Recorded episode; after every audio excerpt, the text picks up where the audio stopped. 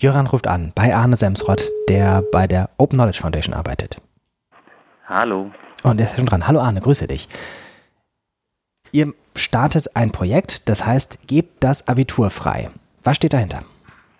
Ja, das Projekt heißt Frag Sie Abi inzwischen. Es gab viele Änderungen in diesem Namen. Ich glaube, Frag Sie Abi, da haben wir auf jeden Fall einen guten Zwischenpunkt gefunden. Äh, in dieser Kampagne geht es darum, dass Abituraufgaben und Lösungen äh, von allen Bundesl Bundesländern veröffentlicht werden sollen.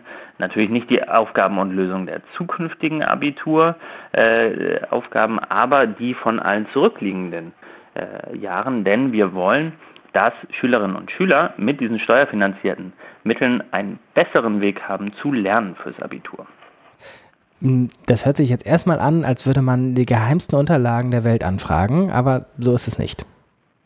Nee, überhaupt nicht. Äh, ganz im Gegenteil. Ähm, ganz viele Abituraufgaben, die liegen im Prinzip bei den Kultusministerien der Länder herum und äh, warten aus unserer Sicht zumindest nur darauf angefragt zu werden. Es gibt das Informationsfreiheitsgesetz in vielen Bundesländern. Damit hat man das Recht, äh, sämtliche Daten und Dokumente, die beim Staat liegen, zu bekommen. Und das nutzen wir jetzt. Wir haben eine riesige Datenbank gebaut mit äh, den letzten zehn Jahren, mit allen möglichen Fächern und den Bundesländern. Und und da kann man sich ein bisschen durchnavigieren und äh, kann dann sagen, okay, ich hätte gerne die Matheaufgaben aus Brandenburg aus dem letzten Jahr und kann das dann mit zwei Klicks anfragen.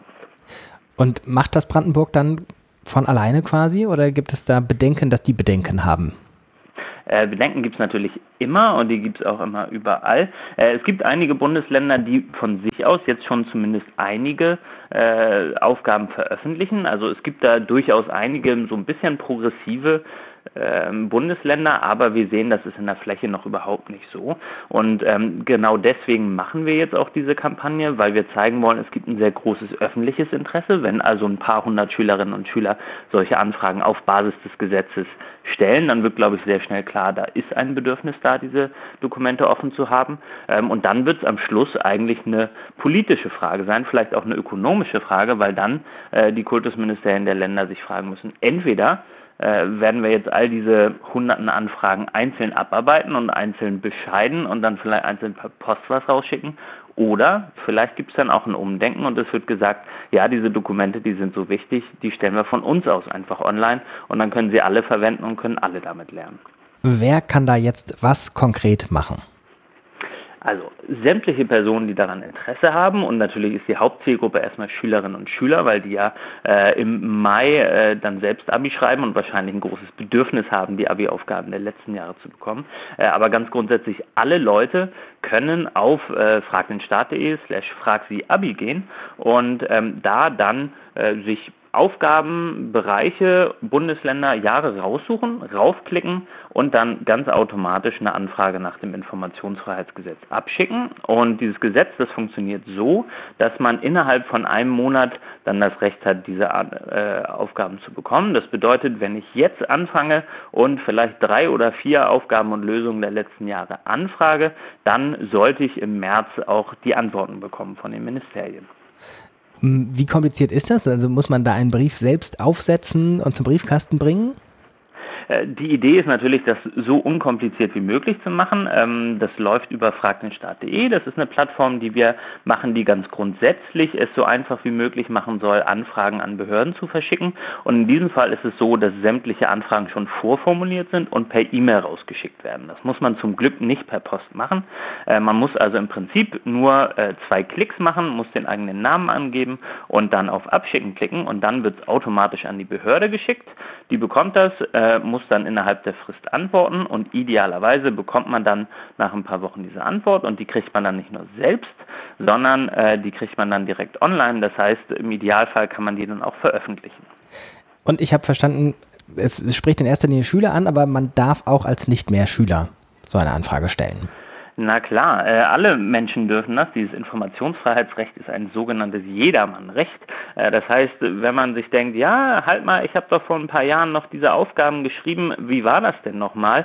Dann kann man sich auch die natürlich äh, sehr gern anfragen und je mehr Leute mitmachen, desto größer ist dann auch der Druck auf die Ministerien in Zukunft, die von sich aus zu veröffentlichen. Denn natürlich ist so diese Idee, ähm, wir fragen etwas an und dann wird es rausgegeben, so ein bisschen oldschool, eine moderne Verwaltung macht es natürlich so, dass die wichtigen Dokumente von sich aus online stehen, damit dann niemand mehr nachfragen muss. Muss man volljährig sein? Nee, muss man nicht. Ähm, man kann tatsächlich auch, wenn man 14, 15 Jahre alt ist, äh, diese Anfragen stellen. Und äh, ja, wie ist das heutzutage? Ich glaube, Abi macht man mit 17, 18. Für die auf jeden Fall geht das auch. Wunderbar. Arne, gibt es noch was, was wir erklären, sagen müssten, außer dass wir die Adresse am Ende nochmal nennen? Ich glaube, äh, wir sollten darauf hinweisen, dass ähm, der Föderalismus in diesem Fall äh, ganz schön kompliziert macht, äh, damit umzugehen. Es gibt nämlich auch ein paar Bundesländer, die haben gar kein Informationsfreiheitsgesetz. Man kann es fast erraten, wer dazugehört. Äh, es ist Bayern zum einen, äh, Sachsen und Niedersachsen auch nicht. Da hat man theoretisch nicht so richtig das Recht. Ähm, und da sieht man, dass äh, gerade in diesem äh, Bereich äh, das tatsächlich so ein bisschen zur Krücke werden kann. Wenn man da also eine Aufgabe nicht bekommt, äh, nicht verzagen, man kann zumindest in den anderen Bundesländern was anfragen und äh, hoffentlich kann man dann zumindest von denen was bekommen. Alles klar. Wenn Leute jetzt das gehört haben und schon den Browser geöffnet haben, wohin sollen sie gehen? Auf fragdenstaat.de, äh, die Unterseite ist Frag Sie Abi, also fragdenstaat.de slash Frag Sie Abi. Wunderbar. Anne, alles Gute für das Projekt, danke für das Gespräch, wir hören uns. Dankeschön. Tschüss. Tschüss.